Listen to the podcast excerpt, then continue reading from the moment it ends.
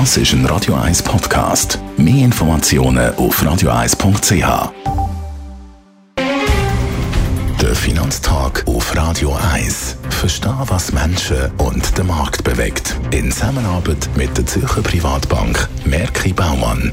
www.merkibaumann.ch der Gerard Piasco, der Anlagechef der Privatbank Merki Baumann, ist bei uns. Äh, Gerard, warum haben die US-Märkte ihre Dezember-Avancen wieder korrigiert? Ja, wir haben ja jetzt gesehen, dass äh, der Nasdaq zum Beispiel hat die Avance, die seit Anfang Dezember erreicht hat durch die äh, Korrekturen, die wir gesehen haben in den letzten Wochen und auch äh, in den letzten Tagen, hat er wieder äh, zunichte gemacht. Aber die anderen Aktienmärkte, die europäischen und vor allem die schweizerischen, die sind immer noch höher als Anfang Dezember. Der Hintergrund ist der, dass die US-Zentralbank ihr äh, Protokoll von der letzten Zentralbank-Sitzung veröffentlicht hat und dort drin wird signalisiert, dass sie rascher und ausgeprägter, also die amerikanische Zentralbank könnte anfangen mit einer veränderten Geldpolitik, also Zinsen erhöhen und Bilanzsumme wieder reduzieren. Das ist der Hintergrund. Warum macht sie das, die amerikanische Zentralbank, die veränderte Geldpolitik?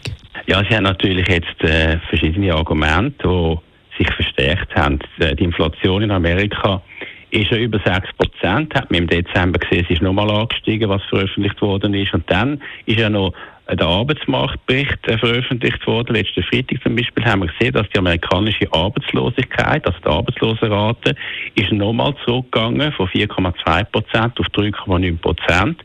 Und die US-Zentralbank hat ja schon vorher gesagt, dass ihr sehr wichtig ist, dass Beschäftigung wieder näher an ihres Maximum ankommt und darin sieht sie sich natürlich bestätigt, wenn die Arbeitslosigkeit jetzt auf 3,9 Prozent abgerutscht ist, aber die Inflation eben immer noch hoch bleibt. Wie verhalten sich die US-Aktien normalerweise nach den ersten Zinserhöhungen?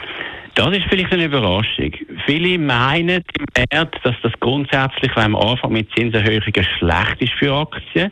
Aber das ist nicht so. Wenn man schaut in der Vergangenheit, dann haben eigentlich die US-Aktienmärkte bei den meisten ersten Zinserhöhungen positiv reagiert. Also das heißt, 12 Monate später sind es höher gewesen, 6 Monate später sind es höher gewesen, äh, 24 Monate später sind es höher gewesen. Was natürlich momentan wichtig ist, ist die Volatilität geht schon auf.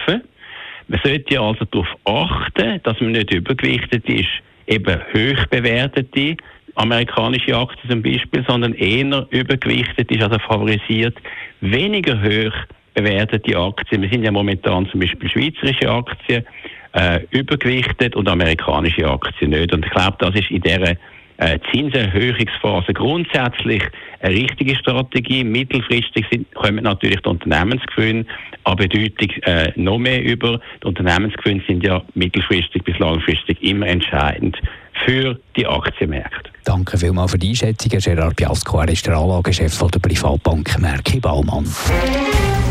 Der Finanztag gibt es auch als Podcast auf radioeis.ch. Präsentiert von der Zürcher Privatbank Merki Baumann. www.merkibaumann.ch